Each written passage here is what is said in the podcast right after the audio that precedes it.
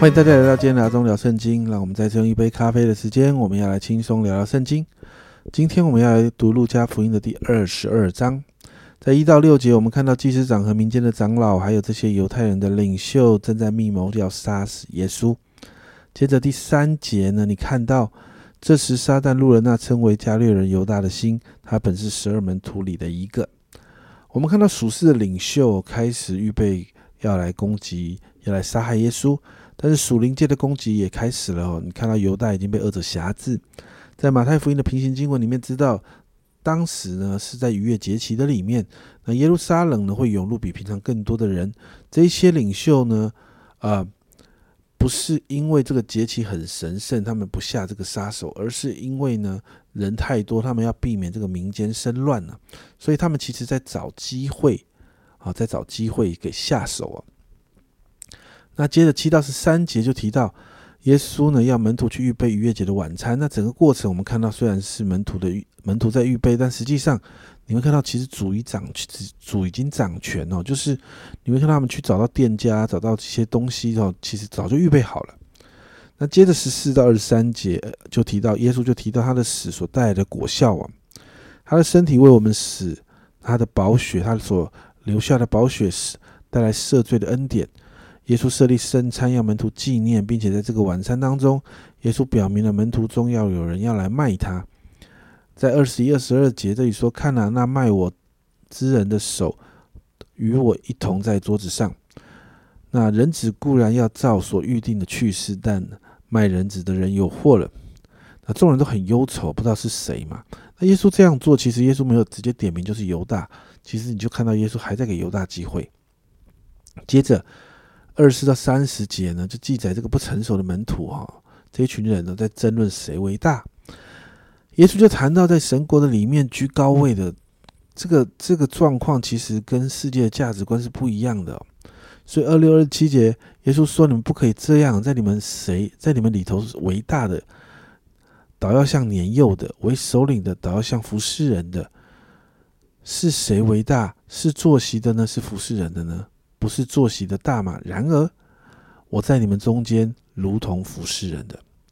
那耶稣呢教导啊这样的呃教导之后，他就给了门徒应许哦，说门徒这样的跟随耶稣，在将来神的国中要与耶稣同坐席吃喝，坐在宝座上要审判以色列的十二支派。接着呢，在三十一到三十四节呢，耶稣就预言哦彼得在基教以前呢会三次不认主。虽然彼得极力否认，但是我们确实看到这件事情发生了。接着三十六到三十八节，耶稣鼓励门徒，过去差派门徒去传福音的时候，有他们不用担心那个生活的需用品，因为呢神会供应。但是如今要带着，而而且甚至要带着刀防身，因为耶稣即将要被卖，要进到一个受难的过程，门徒会是被会四散，会被追捕，会被逼迫。接着三九到四十六节，我们就看到耶稣就带着门徒到克西马尼园去祷告。在这个地方，我们看到耶稣即将要来面对这个受难跟死亡，他心里非常的难过跟忧愁。但是你看到耶稣再次给我们看到一个顺服的榜样。四十二节这里说：“父啊，你若愿意，就把这杯撤去；然而不要成就我的意思，只要成就你的意思。”祷告之后，我们就看到许多人来抓耶稣，而犹大犹大走在前面了。耶稣开始要面对这一切的苦难。接着四十七到五十三节，耶稣就谈到那个被捕的过程。这当中呢，就看到犹大怎么样来出卖耶稣，也看到彼得非常有血气的砍掉这个大仆人，呃，祭大祭司仆人的耳朵。那耶稣行了神迹来医治他。那耶稣不反抗就被带走，因为耶稣很清楚明白接下来要进到神救恩计划的高峰，所以耶稣呢就继续往前了，往这个计划。带着这个计划往前走，接着五十三节，耶稣就说：“我天天同你们在店里，你们不下手，不下手拿我。现在却是你们的时候，黑暗掌权了。”耶稣谈到，在这个时候，这个这一个时刻呢，黑暗就暂时掌权，因为耶稣呢要来面对这个受苦的过程，还有死亡啊。接着五十四到六十二节就记载彼得三次不认主的过程。本来外表看起来很勇敢的彼得。这个时候，真实的面对耶稣谈到的状况，他三次否认主。特别在六十一节哦，主转过身来看彼得，彼得便想起主对他所说的话。今日鸡叫以前，你要三次不认我。彼得啊，主就看着彼得的眼神哦，这样看着耶耶稣看着彼得啊，这个眼神哦，就让彼得痛哭，让彼得崩溃哦。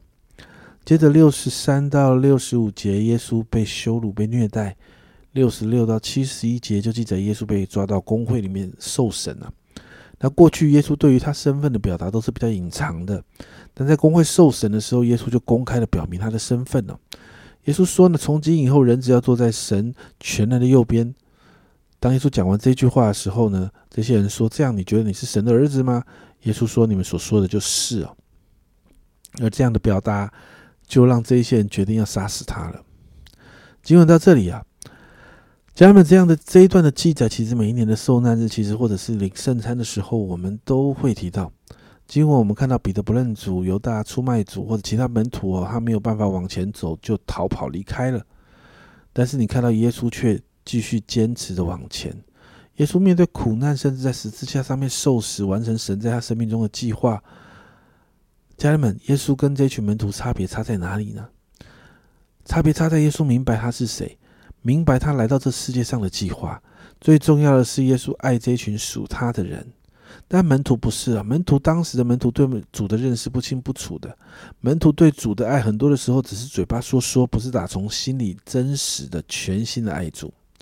家人们，这给我们一个很大的提醒耶！耶稣给我们一个榜样，一个面对困境跟挑战，耶稣活出了一个不一样的勇敢，不一样的坚持，进而完成救恩的计划。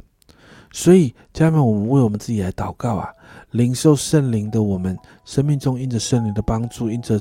对主真实的爱，因着经历主那样的爱我们，其实我们也可以像使徒行传的门徒一样，透过圣灵所带下来的更新，我们也可以勇敢，我们也可以坚持，所以我们可以学习耶稣的榜样的，我们可以走进神的计划，我们也可以完成神在我们生命中的心意啊！